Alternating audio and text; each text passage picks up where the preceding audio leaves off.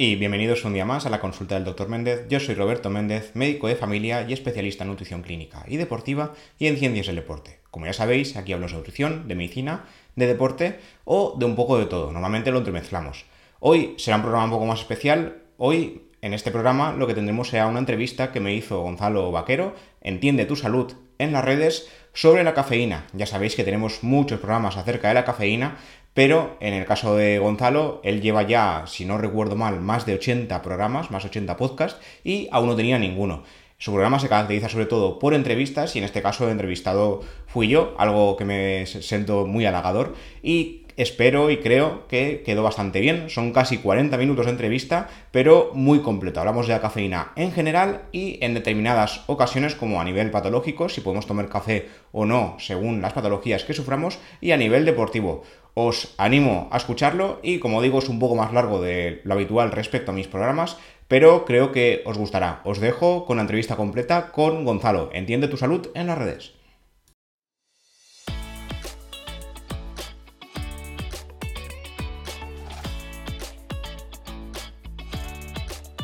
Buenos días, bienvenido a Entiende tu Salud, un podcast divulgativo para aprender sobre medicina y temas sanitarios de forma sencilla.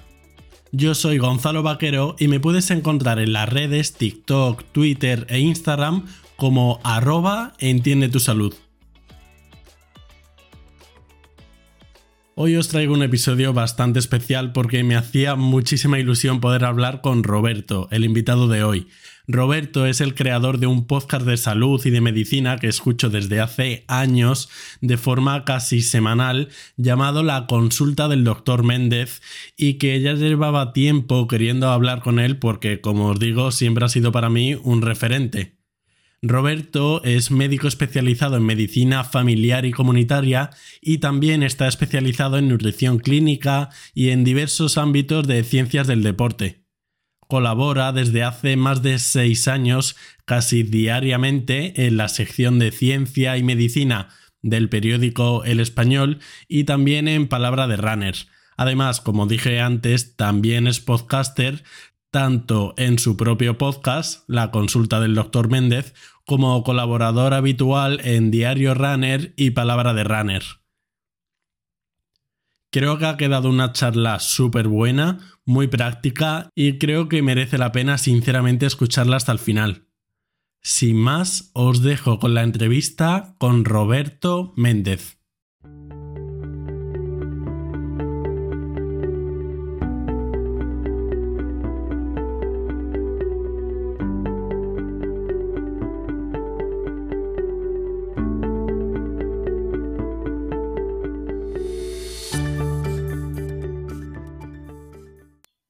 Roberto. Muchísimas gracias por venir. Hola, gracias a ti por invitarme. Primero, aunque parezca muy básico, ¿nos podrías definir qué es la cafeína y cuáles son los efectos que tiene en el cuerpo? Pues a ver, la cafeína es una sustancia química del grupo de las xantinas. Se descubrió realmente hace bastante poco, en 1819, y lo descubrió un alemán de nombre impronunciable, voy a intentar pronunciarlo lo mejor posible, que era Friedrich Ferdinand Runge. Runge en alemán, no sé cómo se pronuncia, yo lo he pronunciado tal cual. Y de forma natural, realmente, la, eh, cafeína se puede encontrar en, tanto en las hojas como en las semillas del café. ya sabes lo típico de que hay que triturar las semillas para hacer el, el, café como tal. Y ahora lo que usamos son cápsulas, que es más cómodo, ¿no? Y su consumo eh, se solía hacer en forma de bebida, pero se puede hacer en, un montón de cosas. Está en, café o té, que esto lo hablaremos luego, y también en alimentos, como el chocolate. El chocolate lleva también una sustancia que no es cafeína como tal, pero la estructura es muy similar. Ahora que has comentado esto del chocolate, entonces hay cafeína en otros, en otros alimentos aparte que el café. Sí, hay en el café, en el té, el cacao y en algunas infusiones como el mate, que es más típica de Sudamérica. Estas son las más típicas, pero hay más. sí, sí. Vale, y también ahora que has comentado lo del té, ¿nos puedes comentar las diferencias o similitudes entre café, té, cafeína, teína? Pues realmente, esto me acuerdo al principio cuando yo empecé a escribir sobre salud, que yo también lo confundía porque decías cafeína y teína. Y realmente la teína es cafeína, o sea, es lo mismo. Simplemente que como es del té, se llama teína. Es el nombre que le han puesto, pero es la misma sustancia exacta. Simplemente le han cambiado el nombre y ya está. No es que tenga una propiedad diferente ni que sea una sustancia diferente. Es exactamente lo mismo, pero en el té. En el cacao, por ejemplo, que comentábamos que en alimentos también hay, lo que está es la teobromina, que es una sustancia estimulante, es parecida, pero no es cafeína como tal. Simplemente es de, la misma familia de las chantinas que comentaba antes. Pero esa sustancia sí que es diferente. En la teína no. La teína es cafeína y punto pelota. Entonces, químicamente es lo mismo y ya está. simplemente le han cambiado el nombre. En el cacao sí, la teobromina sí que es una cosa diferente, es de la misma familia, es como un primo de la cafeína, pero la, teína es cafeína. Genial. Eh, vale, y ya en un aspecto un poco más médico, ¿cómo nos despierta la cafeína? Pues a ver, la cafeína es, un estimulante, como ya sabes. En este caso lo que hace es competir con la adenosina. La adenosina se, une a los receptores de adenosina y cuando llega un punto que se saturan y es cuando nos da sueño. Entonces la, cafeína lo que hace es competir para que no se produzca esta unión y mantenernos activos. Como un impedimento de la adenosina. Me parece curioso porque con el paso de los años hemos pasado un poco de, o yo he escuchado como una especie de demonización al café, ahora que cada vez salen más estudios de mm. todos los beneficios del café eh, o incluso que alarga la vida, ¿no? Ah, he leído varios estudios que alarga la vida. Eh, ¿Qué beneficios hay comprobados del café? Pues el primero de todo es el que has comentado, que alarga la vida. Esto se ha comprobado en cuatro tazas de café al día. Esto es lo que dicen la mayoría de los estudios. De hecho, eh, hace poco hicieron uno con los tipos de café, esto lo comentaremos después, pero lo hicieron con participantes de Noruega. No sé si has visto los cafés de Noruega, yo no los he visto, pero según el estudio se ve que un café español no es un café noruego. O sea, ahí se ponen como el doble de, café que nosotros. Para nosotros un expreso, un café solo normal, cuenta como un café. Para ellos eso sea tipo un escupitajo, que digo yo, porque se ve que ellos pues hacen café potente como toca. Entonces, normalmente nos basamos en taza de café, 100 miligramos de cafeína, o sea, un expreso normal. Pero los estudios lo que dice es que cuatro tazas de café eh, al día serían las que más alargarían la vida. A partir de seis también se ha visto que hasta seis se podría hacer, pero a partir de seis no lo recomiendan porque tampoco está estudiado del todo y podría ser peligroso porque a gente que tolera bien el café le podría dar eh, algún efecto adverso. Ya sabes, el, tema de eh, temblor, nerviosismo, es lo más típico. Sí que se ha visto que no aumenta el riesgo de arritmias, eso sí. De hecho, se ha visto que el café reduce el riesgo cardiovascular reduce el riesgo de infarto, de ictus y también de insuficiencia cardíaca. No aumenta el riesgo de arritmias, como digo, reduce el riesgo de diabetes, que yo aquí también flipé cuando lo vi, y colabora en el control del peso corporal porque el café también tiene un punto saciante. Lo que sí, en el tema de hipertensión, por el tema de riesgo cardiovascular, se ha visto que se puede tomar café, que antiguamente se creía que no. De hecho, hoy en día lo primero que se quita es el café, ¿no? Los estimulantes. Pero lo que se ha visto es que si la tensión está bien controlada, se puede tomar una taza, incluso dos. Si la tensión ya está en grado moderado de control, es decir, que no estamos siempre dentro del rango óptimo, eh, ahí eh, sí que se dice que no hay que tomar café. Y si está en un grado grave, en plan de tensión sistólica de 180 o superior, nada de nada. O sea, café, teína o cualquier tipo de estimulante lejos, porque lo que sí que hace es empeorar la hipertensión.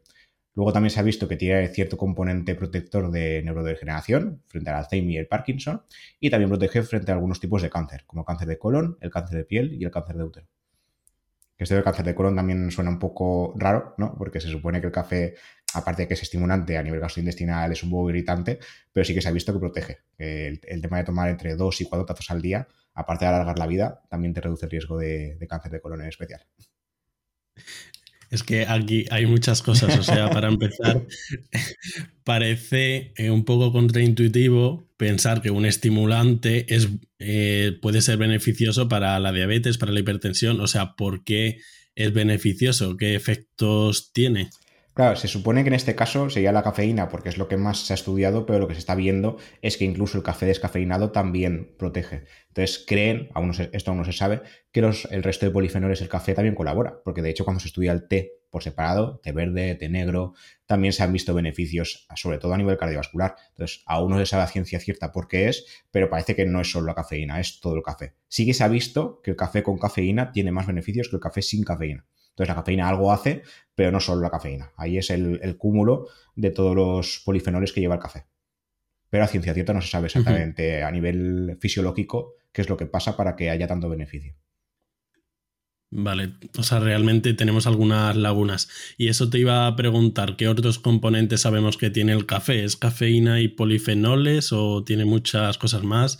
¿Qué son los polifenoles? Hay muchos tipos. Sí, los polifenoles no te los podía escribir todos, porque aparte de que no me lo sé, tendríamos aquí para todo el día, pero son antioxidantes. Son sustancias antioxidantes que destacan más, sobre todo en el té. En los estudios del té es donde más eh, se estudia los polifenoles, pero el café se sabe que también, que también hay, dado que es una planta y es de origen vegetal.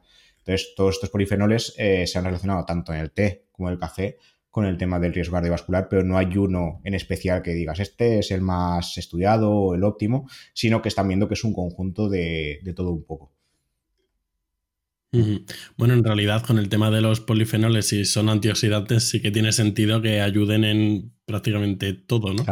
Eh, pero los polifenoles son también los que están en el vino, ¿no? y por eso todo esto de de una copa de vino. Eh. Claro, ahí hay lagunas. Ahí, bueno, también, también yo en mi programa también tengo un podcast sobre el tema, que eh, hasta ahora se nos vendía que no, una copa de vino al día es buena por el revestanol, no sé si me sabe bien decirlo, que es el, antioxidante top del vino.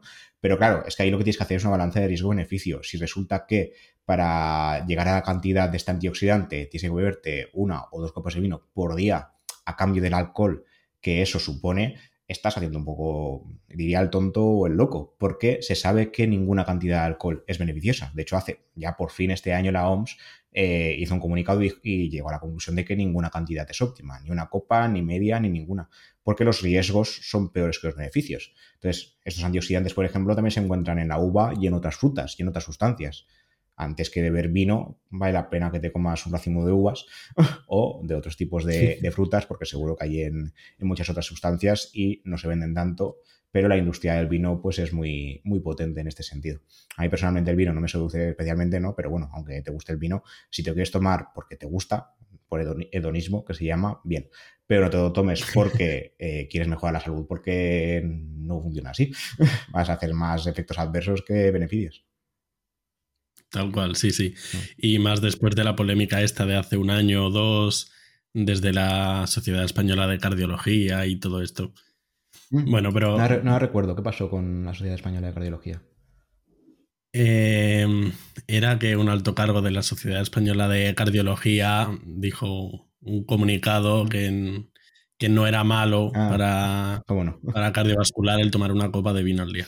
De hecho, yo esto con mis compañeros alguna vez he hablado y hubo uno ya, bueno, que le, queda poquito para jubilarse, quiero decir, nos llevamos bastantes años. Claro, antiguamente sí que se recomendaba y de hecho algunos lo siguen recomendando supuestamente por los beneficios y lo que estamos viendo es que no. Quiero decir, que no, no se ha visto beneficio alguno de tomar eh, alcohol como tal, de ningún tipo, y vino menos todavía.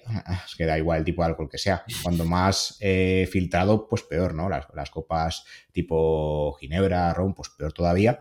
Pero que porque sea vino y lleve antioxidantes no significa que sea bueno, porque todo el alcohol que consumes te llevas por delante los beneficios. Bueno, vamos a volver al café, si te parece, porque el tema del alcohol y el vino es otro melón aparte. Eh, yo tenía una pregunta que es sobre la adicción o la dependencia a la cafeína, porque sí que alguna vez lo he escuchado, o incluso gente que dice que lo ha vivido en primera persona. ¿Existe una cierta dependencia? ¿Se puede crear una tolerancia a la cafeína?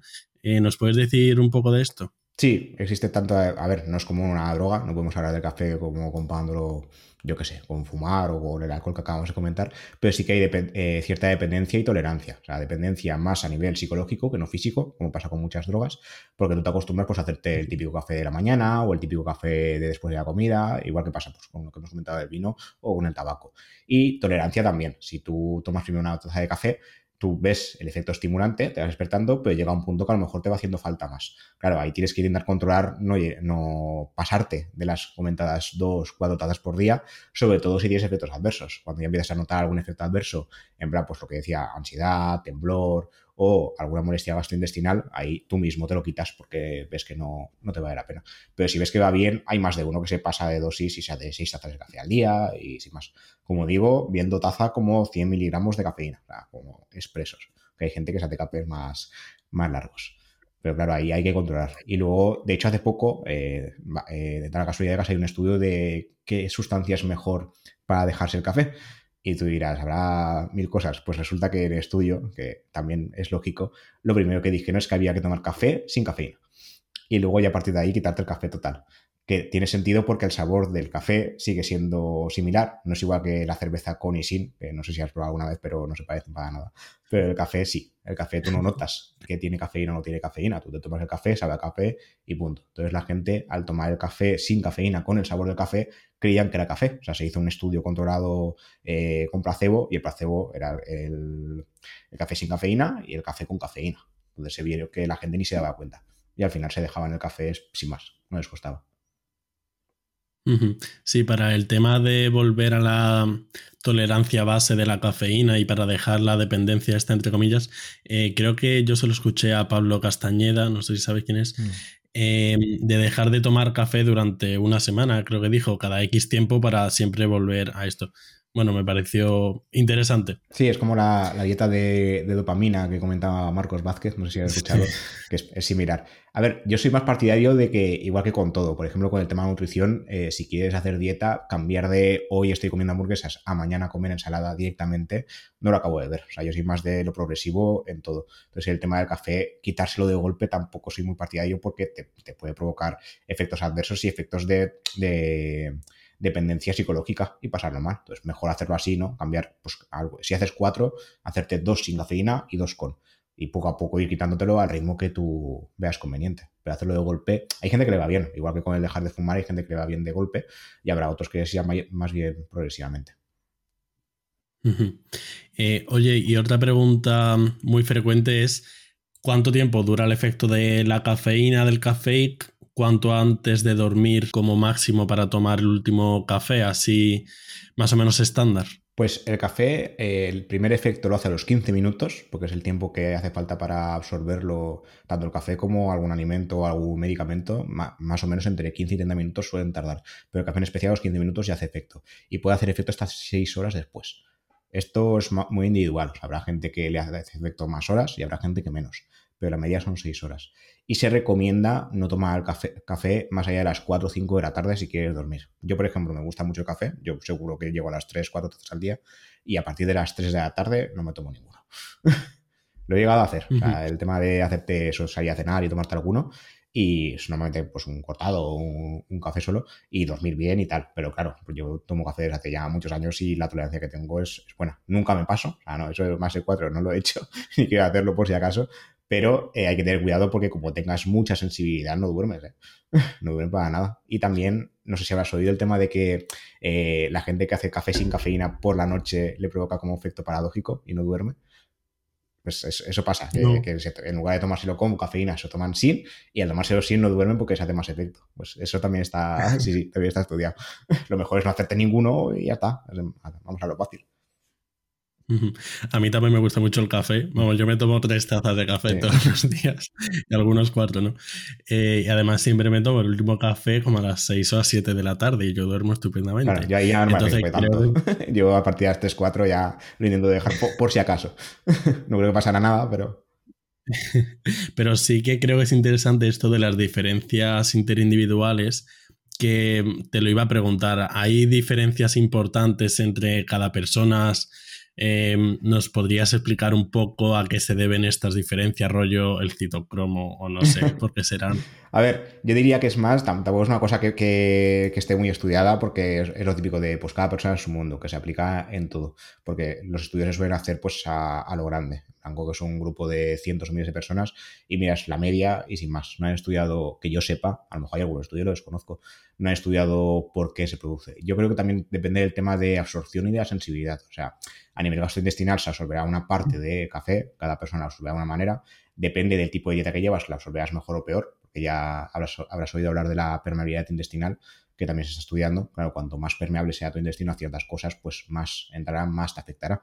Y luego a la, hora de, que haya entrado, eh, más eh, lo metabolizarás tú dependiendo de cómo seas. Es una cosa que tan tan estudiada aún no está. Pero sí que se está viendo que hay muchas diferencias más de, las que creíamos entre personas. Hay una media, pero es eso. Hay personas que a lo mejor el café le dura 10 horas, un café solo, y van todo el día enchufados. Claro, eso no, es lo habitual, pero hay gente que es muy sensible. Pero de momento no se sabe exactamente por qué.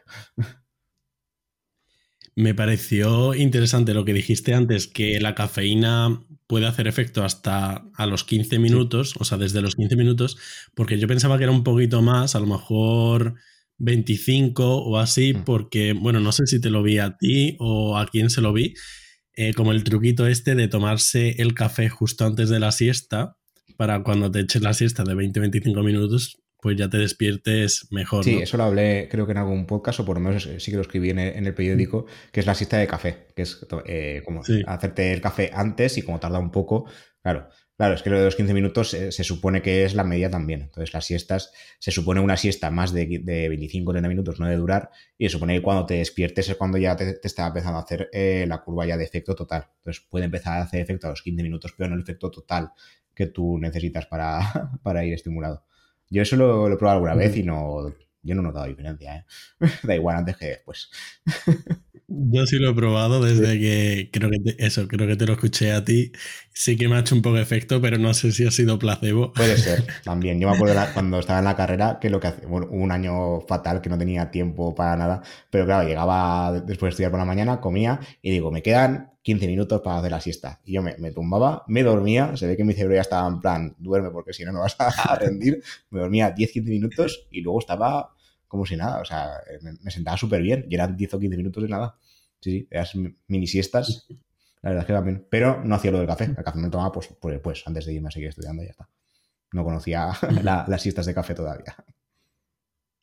Oye, y sobre el tema del café y el rendimiento cognitivo, ¿por qué, bueno, qué influencia tiene y cómo y por qué aumenta el rendimiento cognitivo la cafeína, entiendo. A ver, en este caso, eh, por lo que hemos comentado ya hace un, hace un momento, el tema este de que sea un estimulante, estimulante en general, o sea, tanto a nivel cardiovascular, quiero decir, te, estimula a nivel de poder llegar a tener palpitaciones, aunque no provoca más arritmias, como hemos comentado, pero sí que es un estimulante eh, a nivel simpático, ¿no? del sistema nervioso simpático. Y luego a, nivel eh, memoria, cognición, se ha visto estimulante, pero por lo mismo, sin más. No, han detectado exactamente un por qué. Simplemente es por las características estimulantes, tanto del café como de la teína o de cualquier sustancia derivada de la cafeína en general. El chocolate, por ejemplo, te diría que no, porque no hay tanta teobromina eh, para hacer el efecto cognitivo como tal. De hecho, hay entre 1 y 2,5% de teobromina por cada semilla de cacao, por lo cual tampoco es tanto y tanto. Te haría falta tomar mucho chocolate para llegar a ese punto. Y en el mate, que es la, infusión que comentábamos, más de lo mismo, entre, un 0,2-2% por cada difusión, que tampoco es nada. Entonces, claro, el café y la, y la teína es más potente en este sentido. Ya hemos dicho que café, café y teína son lo mismo pero no se ha demostrado un por qué a nivel cognitivo. Simplemente el, tema que te decía de que compite con la adenosina y sin más. Vale. Vale, y en cuanto a efectos adversos, creo que no hemos comentado el tema de la acidez, ¿no? De la acidez de estómago, que mucha gente se queja. ¿Es verdad que esto es un posible efecto adverso? ¿Es solo una sensación? Mm, ¿Es cierta o qué relación tiene el café y la cafeína con la acidez de esto? el café produce acidez, o sea, el café como tal, la cafeína como eh, por su parte, eh, no. De hecho, hay suplementos que son de cafeína, están los geles, chicles, hay eh, cápsulas, comprimidos. También provocan cierta acidez, pero no es lo mismo que tomarte un café. Y es por el café en sí, por la, por el líquido, por la sustancia, por la bebida, no por la cafeína como tal. La cafeína realmente una vez se absorbe sin más pero una vez te tomas el café, al llegar al estómago sí que provoca este efecto eh, de acidez. También te puede provocar, aparte de la acidez, el tema de las palpitaciones que comentábamos antes, que no aumento de riesgo de arritmia, sino que simplemente al ser estimulante, si eres más sensible, pues sí que te puede provocar eh, un aumento de frecuencia cardíaca como tal, que esto es eh, temporal y se pasa y sin más, dependiendo, insisto, de, de, lo sensible que sea uno. Si uno no toma café y le pones un expreso doble, pues seguramente irá todo el día enchufado, como hemos comentado. Pero si tienes una tolerancia ya habitual, que comentamos tres, cuatro tazas, te tomas una taza de un café solo y te hace cosquillas, no notas nada. Luego por el tema de hipertensión, también hay que tener cuidado que si la hipertensión está controlada y te tomas alguna taza de café, si es puntual, bien, no te recomendaría tomarte una bebida energética porque ahí hay que tener cuidado, pero una taza de café normal, sin más. Y el tema del temblor más de lo mismo, en relación a las palpitaciones, cuando eh, aumentamos la frecuencia cardíaca se provoca un temblor generalizado, sobre todo de manos, que también se pasa. Es como cuando uno tiene un cuadro ansioso, es lo mismo. De hecho, muchas veces se confunden los cuadros de de algunos tipos de arritmias con cuadros de ansiedad. a mí me ha pasado en una consulta que yo digo, esta persona es que está, está en de ansiedad. Y te dicen que no, que yo, que yo no me noto ansioso, que es que me noto que, estoy temblando y voy rápido, no sé por qué. Y luego lo, estudias y te sale haciendo 50 latidos por minuto. Entonces, claro, ahí hay que diferenciar, si se puede, si tienes alguna herramienta para diferenciarlo en el momento. Y saber por qué. Me parece importante esto que está recalcando varias veces de que no aumenta el riesgo de arritmias, porque sí que creo que es un mito muy frecuente, escuchado. Hmm. Eso se estudió con la, con la fibrilación auricular, que es la arritmia más frecuente, y se comparó el tema de tomar más café, tomar menos café, y se vio que no había ninguna diferencia. Había el mismo tipo de, riesgo. Y el Parkinson también, por el tema que comento de los temblores. Claro, es que los temblores entran dentro de todo el cuadro que te puede provocar un exceso de estimulación a nivel general. Entonces, eh, se estudió también la diferencia y no había diferencia de tomar café o no. Claro, estudiaron el tema de tomar café con la dosis adecuada. Si te tomas 10 tazas en un día, pues probablemente tendrás diarrea, tendrás temblor, tendrás eh, algún grado de hipertensión, algún grado de taquicardia, pero claro, porque te has pasado. siempre, siempre que eh, hagas la dosis como toca, en principio no tiene por qué pasar nada y sobre todo si ya tienes cierta tolerancia. Ahora que has comentado el tema este de la diarrea, lo típico que se dice del café que es laxante, ¿es cierto mm. que es laxante? Em, ¿O no es del todo cierto? Porque también, claro, ser un estimulante eh, no sé si es que estimula el sistema nervioso simpático, entonces eso en verdad me podría cuadrar más lo contrario, ¿no? Eh, que no sea laxante o ¿por qué es laxante? Claro, el, café es laxante eh, porque aumenta el ritmo deposicional. O sea, lo que hace es, aumenta el ritmo a nivel gastrointestinal y por eso hace el efecto laxante. Va un, poco diferente. De otra manera, los estimulantes en general suelen ser más laxantes que, que hacer estreñimiento como tal. Y luego también el tema diurético, no sé si, lo hemos comentado aún, sí que se comparó, de hecho se hizo un estudio y no parece que sea más diurético que otras sustancias. O sea, el café y la cafeína como tal. Otra cosa es el líquido. Es decir, si tú empiezas a, beber eh, líquido en forma de café, siendo hay gente que en lugar de agua bebe café, eso para otro día, pero es así, la mayoría de agua que beben es así. Claro, si empiezas a beber líquido, el líquido sí que tiene efecto diurético por fisiología, pero la cafeína o el café como tal, como sustancia, parece que no lo comparaban con, diversos parámetros y no, no sido ninguna diferencia. Sí, claro, a ver, obviamente el tomar líquido pues es diurético per se, ¿no? Eh, pero creo que tampoco hay mucho consenso, ¿no? Sobre si es diurético o no. Eh, están, ahí. Yo el estudio que, utilicé cuando lo, cuando lo analicé, no sé si no me acuerdo si estudiaba, no me acuerdo ahora mismo si eran 51 o 11, no sé, tengo bailado ese número, pero estudiaron un montón de parámetros a nivel fisiológico para comparar el tema de tomar café o no y no se dio comentarse ninguno. Vale. Em, y otra pregunta, ¿hay alguna diferencia entre distintos cafés? O esto realmente no es relevante? ¿Hay, algún tipo de café que se haya visto más beneficios de todos los beneficios que hemos visto, más que otras variedades de café? Pues esto tenía apuntado y lo he perdido, pero sí que lo hay. Hay un estudio que lo que vio es el tema, el, estudio que comentábamos antes de, de, grabar, el estudio de Noruega. Lo que estudió fue el tema de hacerte el típico café americano o filtrado, ¿no? Por decirlo de alguna manera, el, café tipo aquí, que es el, en cafetera italiana, la de esta, bueno, la típica de rosca, las cápsulas y comparaban también con otro, no sé si era el café en polvo, creo. Bueno, el de cápsula, que es lo mismo, y el café en cafetera italiana, más o menos iban igual, porque como es café, eh, ay, no me sale la palabra, no es tostado, no es, eh, ay, ¿cómo es? Primero, a ver si te se ocurre. no es que utilizan en grano, no es que, no es que trituran el grano como tal, sino que ya está triturado. Molido. No, es que. ¿eh? Molido, eso, me salía palabra. El café molido era eh, la mejor opción, tanto si eran cápsulas como si era eh, en versión de cafetería italiana de, rosca que digo yo. Luego los cafés del filtrado y el. Y había otro, ahora no me sale. Había, había otros dos que parecía que eran peores, pero esto a nivel de aumentar el colesterol el café aumentaba el colesterol, todos aumentan el colesterol, da igual el tipo de propagación que hagan. No parece que eso aumente el riesgo cardiovascular, porque de hecho hemos comentado que lo reduce, pero sí que lo aumentan. Y no se sabe por qué. Y algunos lo hacían más que otros. Estos que te digo, los, los molidos parecía que lo hacían menos. Pero sin más. Aparte de eso, no parecía que hubiera uno mejor que otro. Sí que hay que decir que los filtrados, tipo el americano, que era eh, eso en mi, en mi zona, yo soy de la comunidad valenciana, a eso le llamamos aguachirri, es excesivamente filtrado, muy aguado se llamaría. Entonces, claro, ahí realmente cafeína en una taza de, de esas que utilizan de, las típicas de cristal de las películas americanas hay cafeína, hay muy poca, porque está diluida. A nivel de dilución no estás bebiendo mucho café. El café que hacemos nosotros a nivel de España e Italia es más fuerte y en Noruega ahí es otro nivel. Toman mucha cafeína y no parece que les afecte en exceso. Allí llegan a tomar seis tazas de media al día, por lo, por lo que decía el estudio. Oye, qué curioso eso de Noruega. ¿Sabes si por casualidad, si por casualidad hay, algún país en concreto donde se tome mucho más café o bueno, Aparte de Noruega, que yo sepa, no. De hecho, lo supe por el estudio este que tuvimos que escribir para el periódico y me sorprendió mucho porque digo, ostras, creía que queríamos nosotros más la zona del Mediterráneo, por Italia y España, que son muy cafeteros, que tomamos más café. Pero no, se ve que allí, aparte de que toman más tazas, sus tazas son más, contundentes que las nuestras. O sea, ellos, para ellos, una taza no es un expreso chiquitín, es el doble. El triple, no, no me acuerdo ya. Pero tomaban, vamos, no, era un, nivel astronómico y no parece que les vaya mal como tal, la verdad. Entonces, en la pregunta esta típica, aunque sea redundante, de cuántas tazas de café al día, podríamos decir cuatro y además nos estamos curando en salud, ¿no? Porque Sí, cuatro españolas, cuatro, cuatro presos, que se diría. Puedes ponerle leche, diluirlo, lo que sea, pero que sean pues, unos 400 miligramos de cafeína, es lo que recomiendan la, tanto los estudios como las diferentes guías. A nivel deportivo también. Se ha visto que más de 400 miligramos de media, depende del peso y tal, eh, tampoco ni aumenta el rendimiento, ni tampoco sería beneficioso. Te las puedes tomar, pero lo que han dicho es que más de cuatro al día no han demostrado ningún beneficio y según una persona pues puede ser incluso perjudicial.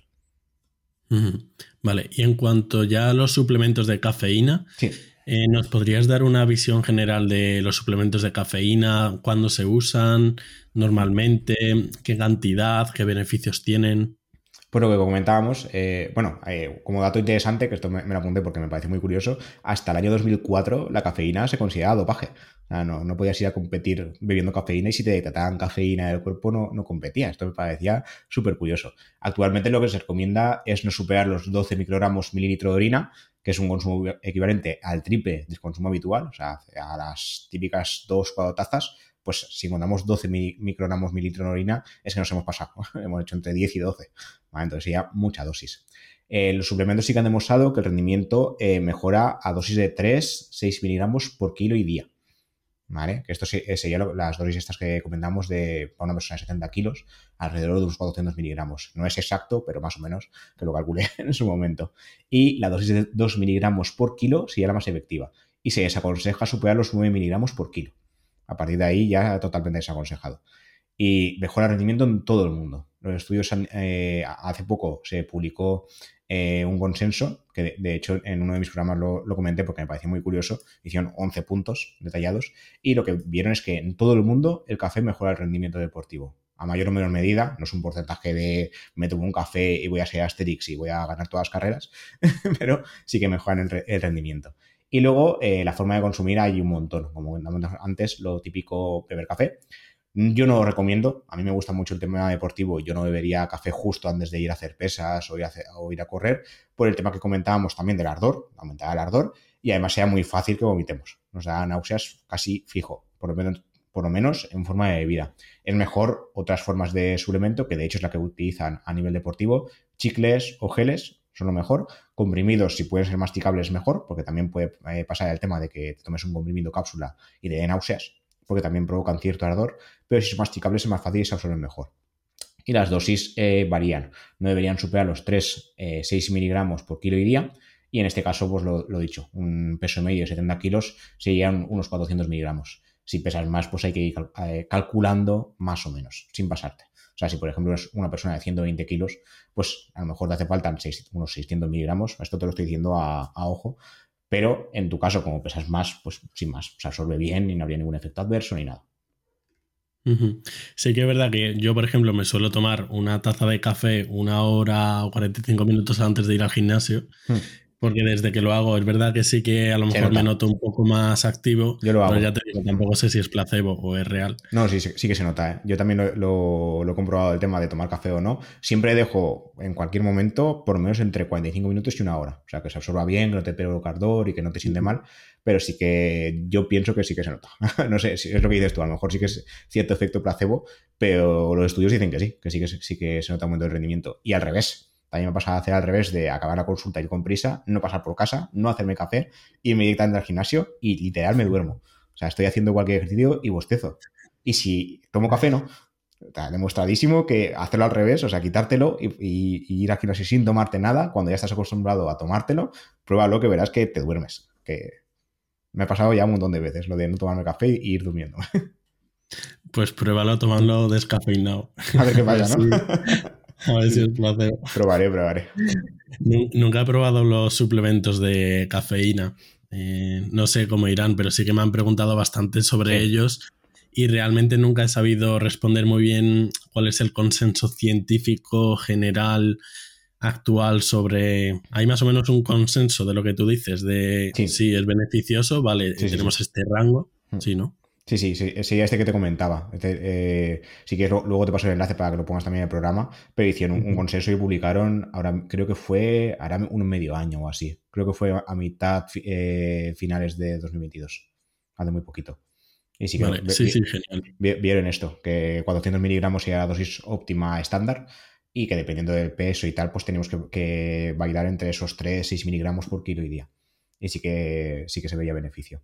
Yo sí que, sí que he probado alguna vez eh, a nivel deportivo el tema este de suplementos y tampoco he notado un exceso de, de beneficio. No sé si es porque como ya tomo café de normal, lo que sí que hago es, si, si, al tomar los suplementos, la temporada que lo hice, beber menos café.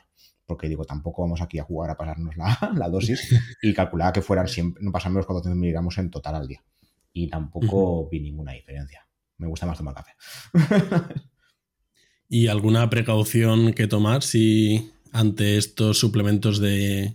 Hombre, sobre todo el tema de que si te tomas un suplemento de, cafeína, piensa que es como, o sea, realmente los suplementos se venden en diferentes dosis. Por ejemplo, una dosis de 100 sería como un café expreso, una dosis de 200 pues como un café doble. Entonces, saber lo que te estás tomando y para qué. Si te tomas un suplemento y vas a hacer vida normal es un poco tontería. Si vas a entrenar o vas a correr o lo que sea, pues ahí sí que te irá bien porque te aumentará el rendimiento y no te provoca ningún efecto adverso.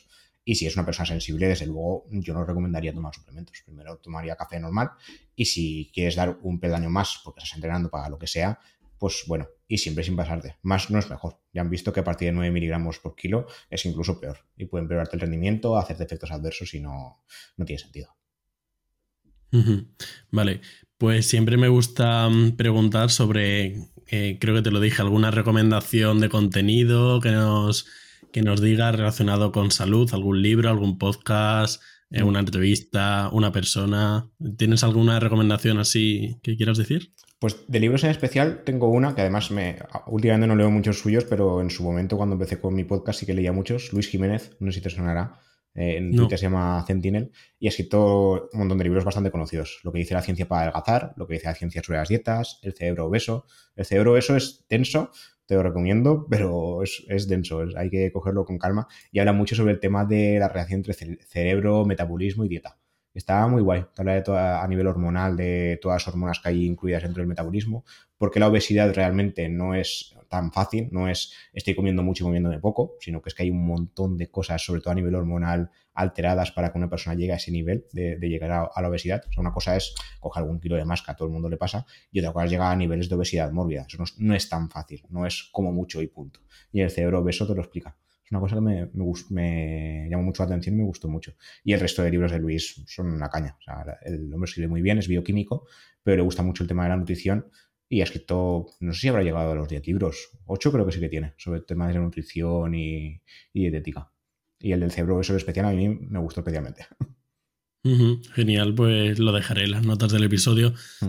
¿Algún otro dato interesante, algún estudio que te haya llamado la atención, que no hayamos comentado del café, la cafeína? Pues había uno que le, llamamos la paradoja del café en el, en el periódico, que era que si se excede el consumo de café, en lugar de provocar nivel de alerta, lo que te provoca es estar más dormido. Eso es, sí, es una cosa súper extraña. No le pasa a todo el mundo, pero sí que se ha demostrado que si nos pasamos de dosis, en lugar de estar más, es mejor, que decíamos, lo que hace es, pegarte el bajón y ya te duermes. Si te pasas. ¿Y, eso por qué? ¿Se sabe o...? No, a ver. No, simplemente por exceso de dosis. Yo creo que, ahí habrá algún tema de saturación. Como decíamos, el tema de los receptores de adenosina llegará al punto de saturación y en lugar de hacer el efecto de alerta por competir con la adenosina, lo que hará es todo lo contrario. Como pasa a veces en otras eh, cosas del cuerpo. Pero no lo tiene muy claro del todo. Ah, luego te deja el enlace también por si para el estudio. Está, está curioso, la verdad. A mí me llama mucho la atención y, y, me dije a mí mismo, nunca te pases, que ya sabes que va a ir mal. Genial. Bueno, pues dinos dónde podemos saber de ti, leerte, escucharte por otros medios. Bueno, pues el podcast es la, consulta del doctor Méndez, no, me lo ocurre mucho cuando le puse el nombre. Y luego también, eh, bueno, también colaboro de vez en cuando en el podcast de Diario Runner, de Pedro Moya, de Palabra de Runner. Y en redes sociales eh, podéis buscarme o como Roberto Méndez o como Medciencia, que antiguamente tenía un blog antes de unirme al periódico al español y utilizar las redes sociales como Medciencia y se han quedado así. Estoy en Twitter, en, en Facebook, en Instagram sí que estoy como Roberto Méndez y en LinkedIn también como Roberto Méndez. Genial, pues muchísimas gracias Roberto. Nada, a ti.